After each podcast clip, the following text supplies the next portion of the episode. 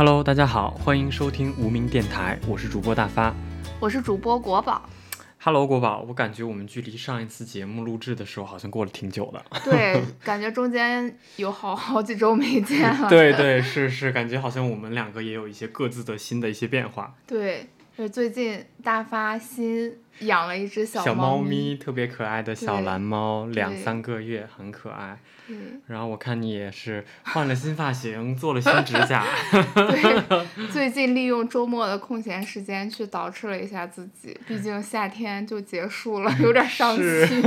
对，而且在刚才我们录制之前，下午我还有一件大事儿，就是我去提了车，哦，提车啦！买了一个二手闲鱼的自行车。我还想说你哪来的牌照？对对对，就是通勤嘛，来回猫脚的时候，在晚上回来就那个共享单车都被骑走了，因为是 CBD 嘛，啊就大家都会骑走，所以很难扫到，就觉得很不方便。我一会儿去看一看。就是一个代步车，嗯，不错不错不错。是，嗯，OK，好，我们这个进入今天的正题。好呀，嗯，今天我给大家推荐的这本书叫做《优秀的绵羊》（Excellent Sheep）。这本书讲的是对美国精英教育现状的一个反思。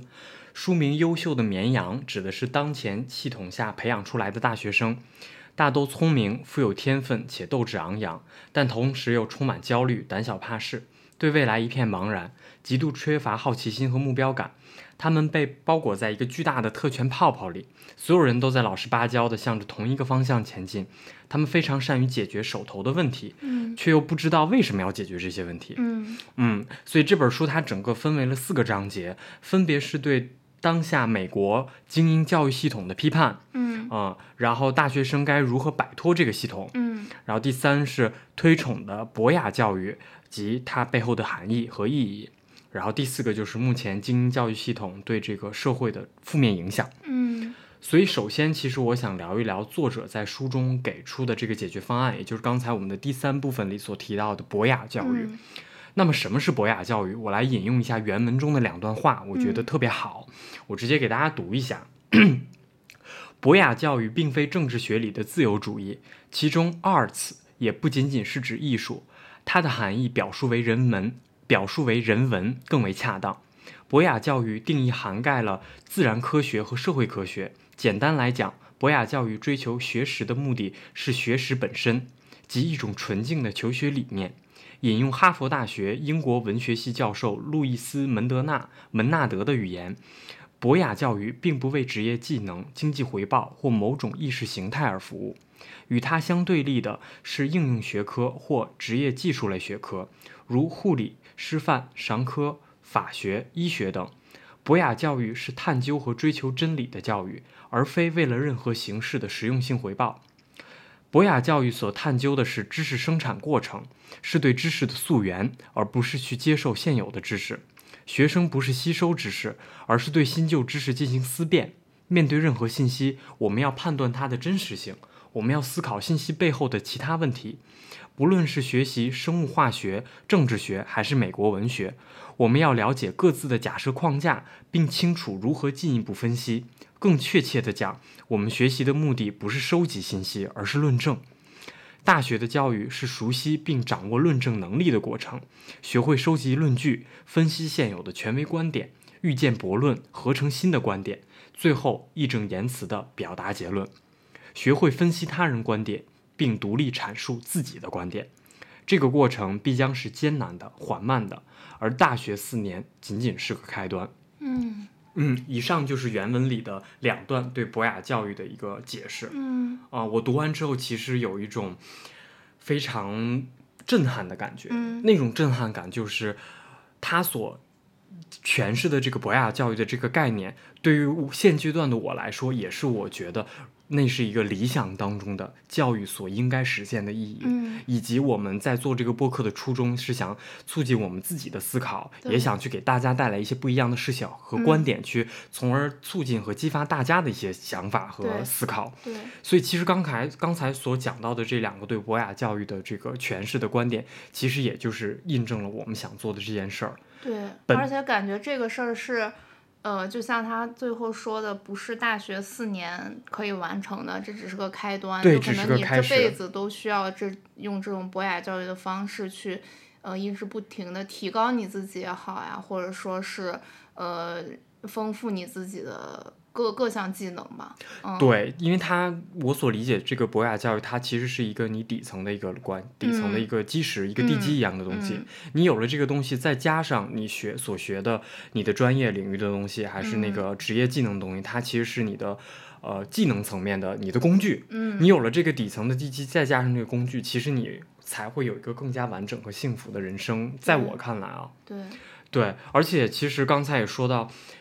哎，即使是我们现在的这个教育状况，其实呃也没有中国的教育理念也没有达到这样的一个状态。对，就感觉他这个整个这个博雅教育的这个概念，跟我们从小到大受到的教育体系还是有很大不同的。就是我们所接受到的教育体系，就是老师告诉你你要学这个，但是他没有告诉你为什么要学这个，以及你学了这个之后有什么用，应该怎么用。没错，嗯没错，而且我觉得，哎，在读完这段文字之后，就是我会觉得我们现在，即使是我们自己，嗯你嗯，想想都已经工作多年了，对对对，嗯，仍然其实还处于一个所谓的博雅教育的一个初级的阶段，嗯在我看来，嗯。啊、因为我们目前的状态其实还是在不停的去学习，无论是以看书的方式，还是工作，嗯，还是其他的去跟这个世界接触的方式，对，其实都是在完成这个博雅教育中的呃一个部分或者一个阶段。嗯啊、让我们去能够独立的思考，然后嗯让我们能够有更多的视角，有更全面的一个观念和观点，产出嗯自己独立的观点。这个其实挺难的。对，对，而且其实，呃，在这个过程当中，尤其是我们毕业了之后，我们并没有老师去引导我们，只能嗯靠我们自己去一路的探索，或者是说，呃，周围的朋友，我觉得也是一个很很有用的一个变量。嗯周围的朋友，他其实决定了你在一个大概什么样的圈子里去成长，所以周围朋友他的状态，其实多少也会影响你嗯是不是跟他一起去走这样的一嗯条道路。嗯对，所以我觉得其实刚才也聊到，作者提出这个应对方式不仅适用于美国，我觉得同样适用于其他国家，包括我们嗯自己中国。嗯哦哦，举个很明显的例子，就是现在你看互联网的上面的状况，就一旦有一个无论是社会型新闻，还是娱乐性的新闻，还是其他各个领域上的新闻。它一旦就是爆发出来之后，引起了大家广泛关注和讨论的时候，很多的网民他是没有办法抑制住自己的呃短暂的情绪，他要很快的去发泄出来这个东西。键盘侠，对，所谓的键盘侠，他不嗯。给自己留一些思考的空间嗯。和思考的余地，嗯。他直接就这个事的表面文章，我立马要做出一个判断或站嗯一个队，我才解气，我才嗯发泄了我的这个情绪，或者嗯是他把生活当中的不如意的很多情绪，在这个地方进行了一个宣泄。嗯，那其实这个过程就变得非常的短暂，就没有起到了我们说你在看到一个信息的时候，你要去啊、呃辨别它的真实性、它的嗯来源，然后你通过收集别人的观点之后，你是不是能形成自己的看法？你觉得别人的观点它对或错在哪儿？是不是合理，还是简单的对错？其实嗯没有什么简单的对错，嗯你更多的是这个东西它在你的呃思想的这个。概念里面，它是不是符合你的逻辑？嗯，你觉得这个东西是不是所谓的 make sense，、或者嗯它是不是符合逻辑？嗯，从而你再产出你自己的观点，你对这个事情的看法对，啊。我我其实这个这个这个过程就非常非常重要，嗯，它并不一定说让你做到一个多正确的一个答案，或者你多正确的一个回复，而是说它会让你没有那么着急，然后没有那么呃不就是呃没有那么着急的去下一个判断对对对，啊。我觉得你说的这一点我还挺有感触的，就是，呃，最近可能一年左右吧，就是有嗯很多这种、呃比较大的社会舆论的事件。就是其实我之前是一个挺愤青的人，就是嗯呃有很多事情可能会喜欢在朋友圈呀或者微博上去转发转载，然后也说一些自己的观念。但是最嗯近几年就，嗯、就可能是整体的这个舆论导向和我们刚才说的，就是所谓大家这个情绪，可能在特别是在网络上的情绪，就会越来的越越来越激进，对就会让人，呃，就我现在的感觉就是我有点害怕发生，就是你不管是站在这个事件的哪个角度，都会有人来攻击你。就是这种网络环境和这种舆论环境，我觉得大部分就是刚才大趴说那个原因，就是大家没有进行一些自己深度的思考，以及说你呃看了这个事件的所有的样貌之后，你做出了一个自己独立的判断，然后你就去，但是你做的事儿就是你单纯的去网上攻击一些跟你观点不一致的人，我觉得这个事情是。让人觉得非常的难难过的事情。没错，没错，我也是越来越觉得，在网上看到一些社会性的事件的时候。不愿意发表观点的很大的一部分原因就是，首先我自己对这个事情还没有一个很好的了解，我觉得我的观点可能就是片面的，啊，因为我我所能够 touch 到的、接触到的信息是是有限的，啊，所以其次就是我在上面发表一些观点之后，它并没有对这个事情会带来实际上的什么促进，对，啊，反而可能会引来一些。呃，引战或者是怎么样，甚至如果即使是没有引战，你都会觉着被裹挟进到那种情绪的里宣泄里面之后，你对这个事儿就已经失去了耐心和和去想要去了解它真正全貌的这个状态和耐心。对，就就完全变成了一个情绪宣泄的一个一个一个东西，你这个东就违背了你的初衷。所以就越来越觉得，而且这个东西是非常非常消耗人的。嗯，你一次两次进去之后，后面的时候你就会觉得这个真的太耗费你的精力了。嗯，你你你无时无刻不在想如何去怼人家。嗯，啊，但其实你在这个过程当中，你自己已经失去了那个所谓的理性的判断的那个那个状态。对，所以那个是我我觉着。呃，刚才刚才有提到，就是可能说你发声不一定能够促进这个事儿，但是我觉得，嗯，这这个这这个话我要我要再摘出来单独说一下，我并不是说，我觉得看到一件事你就应该漠不关心，什么都不说，但是我觉得应该你通过其他更恰当的方式能够帮助这件事儿，比如说。你真的对这件事感兴趣，你可以通过你现有的渠道和方式，你去获取更全面的信息。同时，你在现实生活当中，你想尽办法能够对这件事做出应有的一个努力。我觉得可能会对你只是在网上发表一些评论，甚至是转发一些朋友圈、微博，简单的转发完之后要好很多。嗯，对。呃，刚才大发在说这个，我就想到，就是其实我们俩都是就是非常普通渺小的普通人，对。那你像那些明星呀，或者说是公知呀，他们可能在面对这些事件发表观点的时候，他们可能会更谨慎，然后他们收到的这种负面的情绪也会更多。对，就是成几何倍的涌来。我觉得，嗯。这整个事情其实就是一个恶性循环，你其实越这样，就是越多负面情绪，呃，这样不停的累积，然后可能就像滚雪球一样，对，所以越越少的人会愿意站出来发声，就不管是他这个发声是好的还是不好的，就是发声少了这件事情，肯定是对整个的社会都不是一件特别好的事情，嗯，所以大家还是。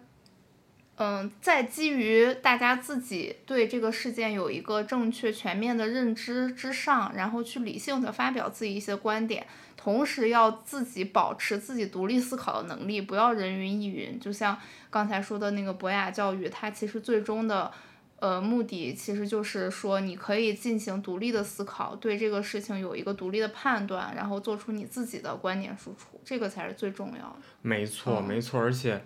呃，还有一个例子，我特别特别想跟大家分享一下。其实就就这个话题延展开来，就是，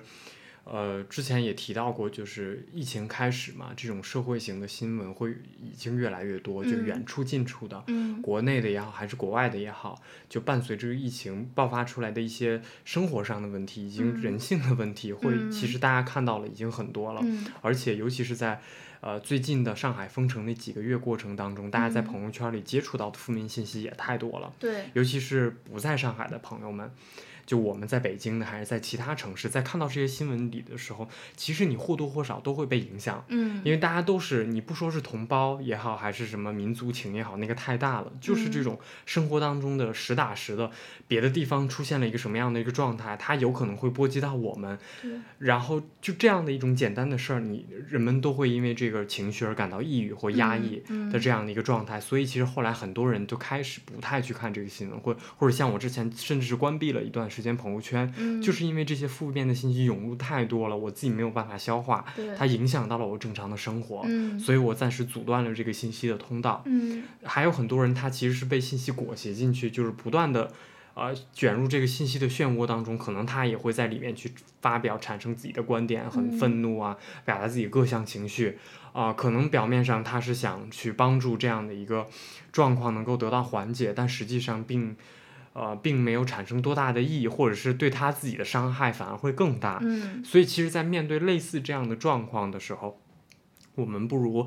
把我们的时间和精力，大部分的精力可以放在我们近边的生活、近处的生活。对，就甚至是有一句话，有一本书很火，叫“把自己作为方法”。嗯它其实让你去，呃，远处有一个战火啊，大家在打仗，或者是有什么。你不关心吗？关心，你嗯你要看一下，就是远战争这个东西，在二十一世纪，它仍然还会在世界其他地方出现。对，战争有战争的地方就有人伤亡，嗯它一定是一个很悲伤的事儿。我们我们需要为这样的的这个悲伤，可能你去做一些哀悼也好，还做一些你自己情感上的输出，嗯就是这是人的人之常常情，你要你可以去共情，嗯但是反过来，你也不要把自己的生活而被远处的战火影响的过于的，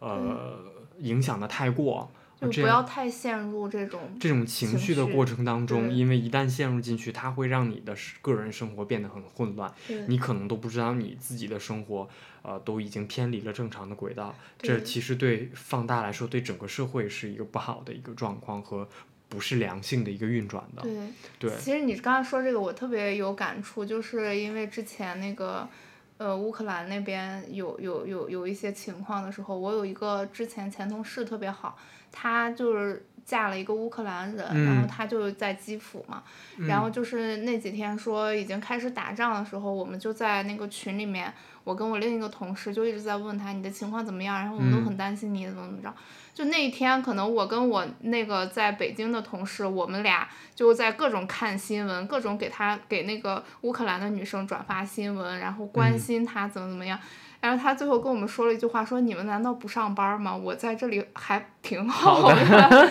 因为我就觉得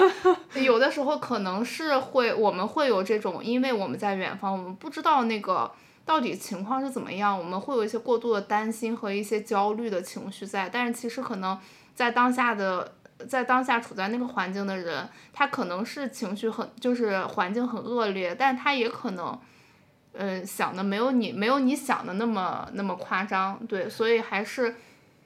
大家能做到的。其实我们也不是什么大人物，我们的决定也不会说呃妨碍到，就是能影响到远方的一些一些各种事情。所以我们能做就是你保持好自己，就是你让你自己的生活、工作、周围的人先稳定下来，嗯。没错，没错。就如果说你特别想关心，其实就像国宝刚才说的，你可以去身处在那个环境里的朋友或者人，或者通过其他渠道，你可以去了解他们的现状，它会更有助于帮你去缓解你整个的，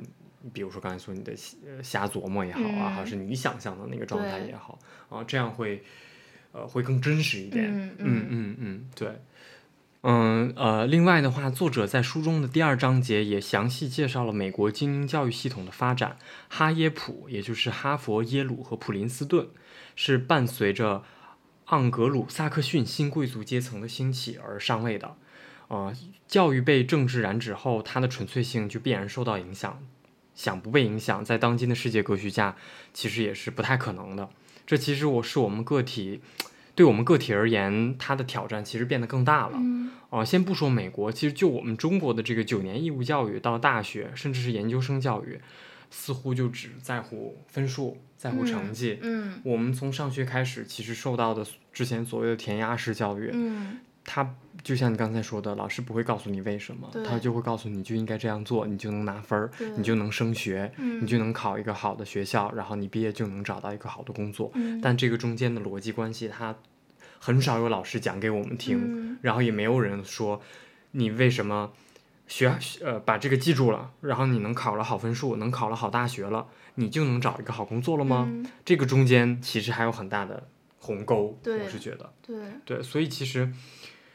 你在上学的过程当中，就是从小到大，嗯你觉得有没有哪哪一些老师给你的印象会比较深刻？他呃就是会跟我们通常认为意义上的那个老师嗯会不一样，他无论是哪方面不一样都可以。有这呃种让你印象深刻的老师吗？我印象特别深的是，大概我在上高一下半学期，高二的时候，嗯呃，我们学校新来了一个历史老师，嗯然后，嗯，因为我本身也是在一个三四线的小城市嘛，然后你高中的老师可能都是那种，嗯、四五十岁，然后他可能教了一辈子书都是这样教的，然后因为。呃，学生考的成绩还不错，他被命名为名师，但但是他的教学系统可能全部都是一套教学系统，就是上课给你写板书，然后让你背知识点，然后他去猜一些类似于高考的押题之类的这种。嗯然后那个新来的历史老师，他特别，他就比较特别。首先是他特别年轻，嗯然后再一个是他是北京师范大学毕业的，就哦相当于是我们那里，呃，为数不多的一个从大城市回来的人。啊然后那个时候就觉得这个老师特别很特别的点在于，他不会让你去背，呃，一些知识点。你想，他教的是历史学科，嗯就是历史学科这种人文学科肯肯定是要大段大段的背的。但他在课上就会给你讲故事，就是他呃讲一个历史事件方式，不是说呃几几几几年发生了什么事情，他会把所有的这个历史事件都给你串起来。嗯而且那个时候是我第一，我在高中的时候，我第一次知道就是有，呃，就是中国史和世界史的概念。就是他有一次给我们上课的时候，画了在黑板上画了一张特别大的时间轴，就是把所有的，比如说这个时期中国在抗日战争，但是美国这个时期同、同步在发生什么事情，他把这个表列的特别的清楚。就是那个时候我觉得。让我觉得历史好有意思，就是它不是枯燥的，你只需要去背诵书本上的那些所谓的著名事件。嗯然后就这个老师让我印象特别深刻。然后到呃高二的时候，他当了我们的班主任。然后，因为我们对我们的数学老师特别的不满意，那个时候就是年少轻狂，大家就总是有很多不满意的地方。然后我们统一跟历史就是班主任反映嘛，班主任向学校反映给我们换一个数学老师，然后学校没同意，因为就是相当于老师都是一个一个分配好的，嗯，然后班主任就带着我们罢课。哇，在高中对，在高高二的时候不，可思议。对，带着我们罢课罢了半天的课，那个对我印象来说太深了。就那个时候，我上大学之后，我看了一个电影叫《死亡诗社》，然后我觉得，嗯，就是他们站在那个桌子上说，嗯、哦，Captain，那个那个感觉就特别像我高中的时候罢课，就大家全都坐在书桌上，然后就是。呃，我们班主任就给校长打电话说：“你快来，这个班儿的学生不上课了，怎么怎么样？”但其实都是他策划我们做做的这些事情。最后我们真的成功的换了一个数学老师，所以这这整件事情，就我对这个老师印象特别的深刻，就是因为他真的是跟我过往遇到的所有的老师都不一样。嗯嗯，你说这个我我想起来，我高中的时候也有一个老师，但是他没有教过我，他是我们嗯同级的其他班的一个班主任。嗯然后他那个老师也很特别，他是一个语文老师，嗯然后是一个男的。他在带他班的这个过程当中，他们班的学生也是特别团结，因为你刚才说你们老师带着你们全班一起罢课，我就想嗯他从一开始他们班同学入入学的时候，就他把他们班的就是这个集体氛围做的特别好。首先嗯在校服上面，他们是在校服上面印有自己班级的 logo 的，类似的那种感觉，所以其他班的学生都没有。你在在那个校园里看到那个他们的校服上，你就知道他是哪个班的，嗯这就给学生一种很强的这种归属感，你知道？对于他班学生来说，我是哪个班的，我觉得我很骄傲。嗯然后其次，他特别护他们班同学的短，嗯，然后他这种护就是，可能其他的班的同学来欺负我们班同学，那是绝对不行的、嗯啊。但是我们班同学自己犯错了，关了门我自己来罚、嗯啊，就类似于这种感觉。嗯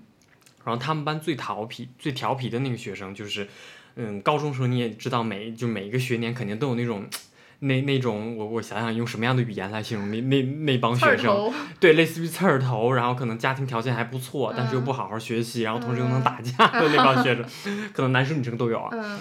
然后他就把他们班的这类的学生管得特别好，就特别服帖。嗯对，然后我记得好像当时是在呃就那个时候高一高二的时候，好像还有类似于课间操这种东西。嗯，他们班同学在那个课间操上会跳不一样的舞，啊。叫做《美丽新世界》，我当时还记得，就是 S.H.E 的那首歌。嗯。对，然后他们自己编的那个舞，然后他们班同学自己跳，然后当时就是 在那个时候，对那个时候你就会觉得眼前耳目一新，就那个那个班同学他为什么就那么不一样？嗯。他们同学为什么就那么团结？嗯。对，然后我就会觉得哇，那个老师好像还挺挺有人格魅力的，嗯。对，然后就就觉得这个还挺有趣的，嗯。嗯，然后呃，另外还有一个就是我在大学的时候是教社会学的一个老师，嗯。然后他给我的不一样的感觉就是他在课堂上讲的社会学的内容，我觉得那个时候就开始让我觉得，呃，从校园里面开始脱离出来，就可以开始接触到真正社会上的一些东西了。嗯但我不记得他具体那时候讲啥了，嗯但我只记得这个老师他给我印象非常深刻。嗯而且他在讲社会学的那个过程当中，我能明显感觉到这个老师他的 peace and love 的那种感觉。嗯他给你讲的所有的事情，都是一种出于很平和、很客观的来看待很多社会上的事件，而但在那个之前，其实我们在看待很多社会问题的时候是有偏见和误解的。嗯所以他那个时候就给我带来了一些很不一样的观点和视角。我觉得应该会有一些男女和性别上的议题嗯啊啊、因为后来之后我开始读读了李银河嘛，嗯啊、包括关注李银河的微博，嗯因为李银河不也算一个社会学家嘛，那个时候我就觉得他其实还挺像的，有一些共性，嗯所以我就会觉得他帮我打开了一个呃更全新的一个视角。嗯嗯，所以我觉得那个老师是让我印象非常深刻的，包括毕业了之后我还有他的微信，虽然也不怎么联系，但是嗯就是有这样的一个一一丝的牵挂吧。嗯。对你你说这个让我又 想起来，嗯。我应该是不得不说的一个老师，就是我研究嗯。生的导师。就是其实研究生，呃，之前的节目也说过，就是研究生是导师制嘛，嗯。就是相当于你有一些基础课的老师，然后但是你最后的你的研究生的论文的议题还是要你跟你导师共同去完成的，相当于他不会给你上什么课，嗯但是你可能要经常去跟他交流，去跟他沟通。呃，我导师那个时候他其实已经不在学校任教了，就是他已经去政府部门做一些政府公职的事情，就他人特别忙。但是他应该是我在整个求学生涯中唯一一个教会我怎么真正做学问的人，就是，嗯，他不会教你说你的论文应该这一步怎么写，下一步怎么写，嗯。他会告诉你，就是其实是很简单的原理，但是真的很很少有人告诉你，就是提出问题，呃呃，发现问题，提出问题，然后解决问题，就这一整个，就是哪怕是他在政府里面，就是当了一个非常重要的一个一个职位的一个、嗯。一个一个政府工作人员嘛，他。在这么多工作繁盛的情况下，他几乎每年都会产出两到三篇非常有学术性的论文，就是呃，相当于整个这个圈子里的人嗯。都觉得他是一个，嗯，类似于学术界泰斗，这么说有点过分，嗯呃，就这样的一个人，然后让我觉得。就是虽然说我最后的论文我自己觉得写的也挺丢人的，嗯。但是我觉得有这个机会，就是让你能接触到真正在认真搞学问的人，他是怎么样的学习方法和工作方法嗯和输出呃输出内容的方法，我觉得这个是很珍贵的。就是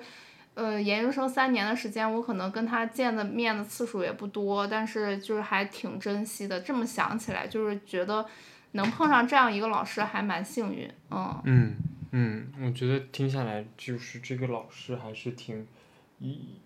用他的行动吧，然后去告诉你你该怎怎么就或者给你提供一个道路。你对对你，自不自己选择那是自己的问题，但是他会告诉你，如果你想走走这条路，我会告诉你我之前的经验是什么样子的。嗯嗯哦，这种老师还挺难得的。嗯嗯嗯是，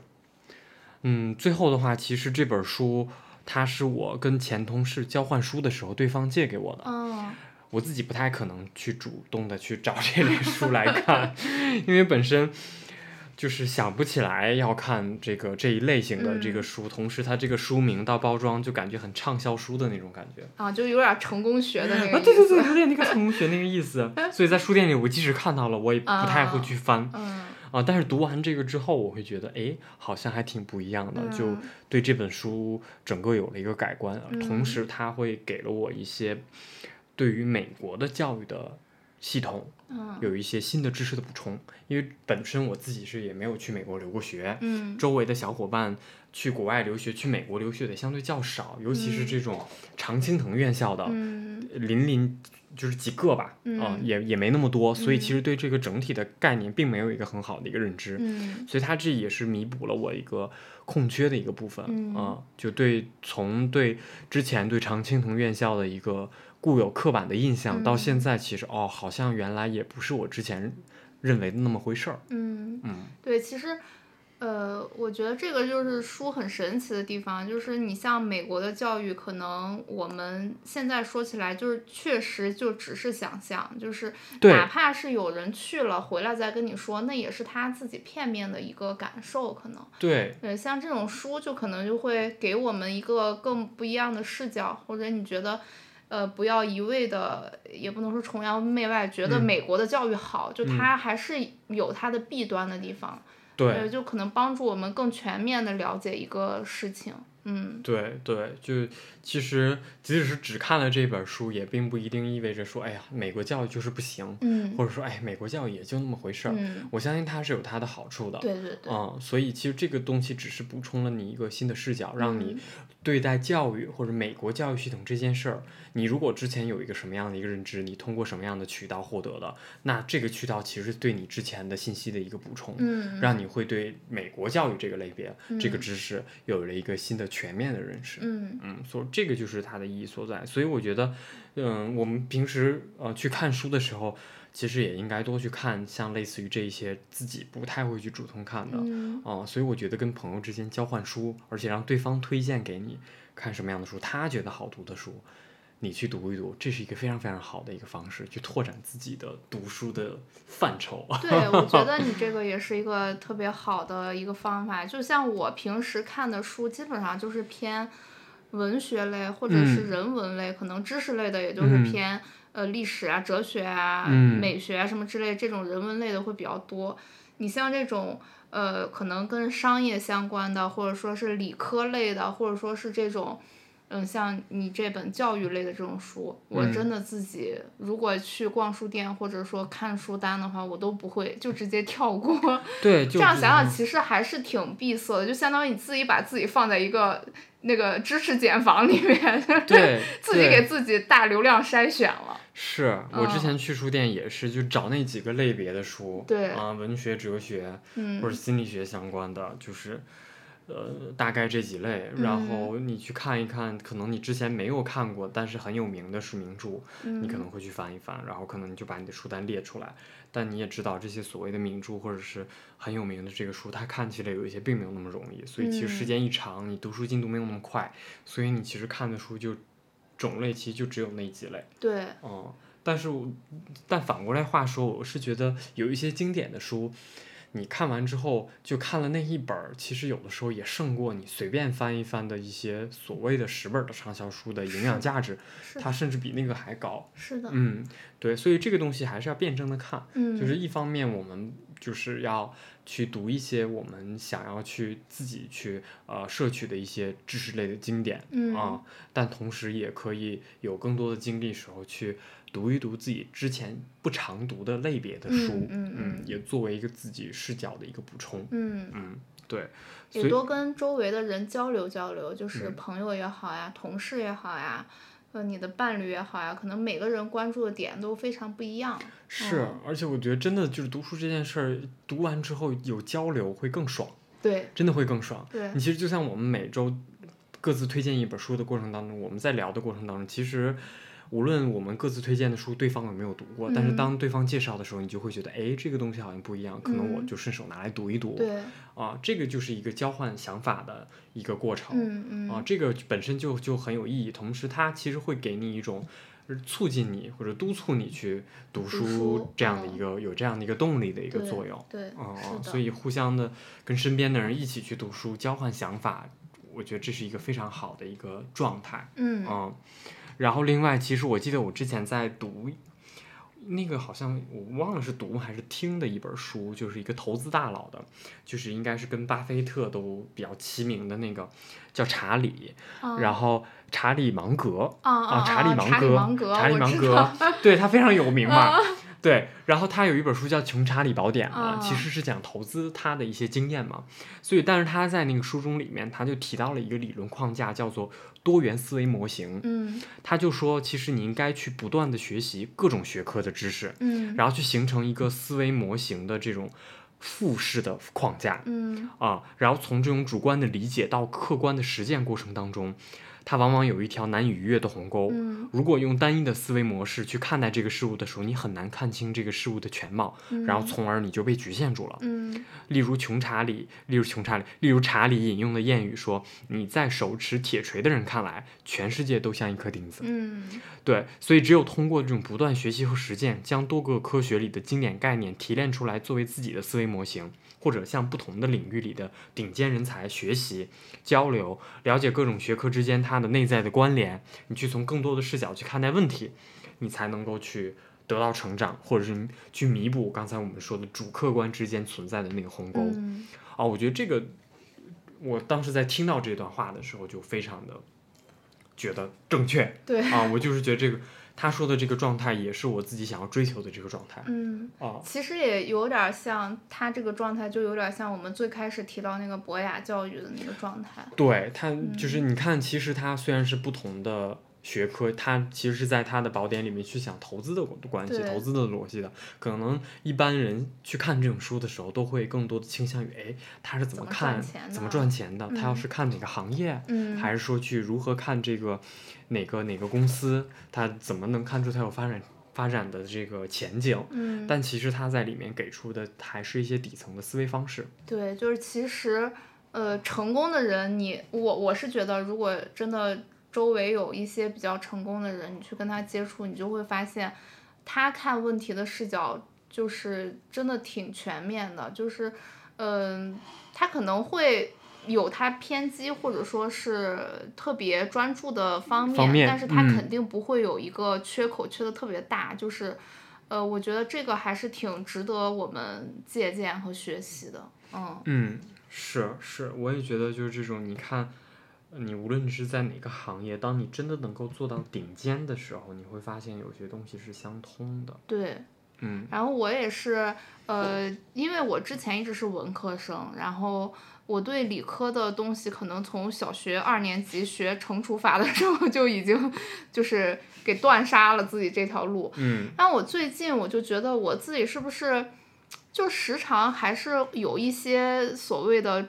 人生终极困惑，比如说从哪儿来到哪儿去，但是你可能读了一些宗教方面的书，你你你还是会，就比如说你晚上抬头看天的时候，你觉得这些星星到底离你多远啊？然后我就会看一些特别呃入门的物理科普类的东西，嗯，然后看完之后我就觉得整个世界都不一样了。就是我之前看过一本特别有意思的书，叫呃。还有九十，还有百分之九十五的人类，还有百分之九十五的问题没解决，那我就放心了。这是一个物理学家写的。哦，我看到过那个书，就很。很薄的一个册子是吧？对对对，然后它是讲的科普的。对科普物理的，然后他用特别简单，就特别轻松的方式给你讲了一些，比如说黑洞是什么，然后呃什么什么是光年什么之类的这种特别简单的物理概念，就一感觉你的视野一下子打开了。就是我读那本书的时候，我的心情就会特别好，就是觉得，呃。宇宙都这么点儿事儿，就是你这些小情绪算什么？就是你把你的情绪也好，你的问题也好，你时间拉长，距离拉远，然后空间拉大来看，其实这点事儿根本都不算什么事儿。然后我觉得这本书就是莫名其妙的治愈了我，然后也补充了我一些知识的空白。我觉得大家可以多多尝试一些你之前不感兴趣和觉得有点儿。枯燥的东西，现在有很多，包括什么商科类的、理科类的，呃，各种各种类型的书都有很多入门科普的，就是作作者在写。我觉得这些对我们这种补充一些基础认知来说，还是非常好的一种方式。是，是的，是的，嗯，刚才其实你在说到那个宇宙的那个时候，我忽然脑海里闪现了那个《爱死亡机器人》第三部，里面有一集你记不记得？啊，他在那个星球上走，对，然后就里面有有我我忘了具体场景了，反正他就是打的不可开交，最后那个星球好像就爆炸了还是怎么样，就、嗯。但是在宇宙里面，他最后放到一个场景，那宇宙银河系里面，哎，银河系放了一个屁，对，然后就恢复了原貌，然后就会觉得 what，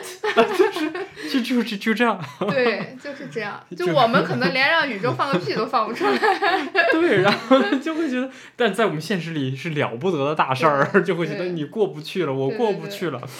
但其实就真的你把视野放得广一点，时间线拉得长一点，对，是的，还挺有趣的。OK，好，今天我们就聊到这儿，然后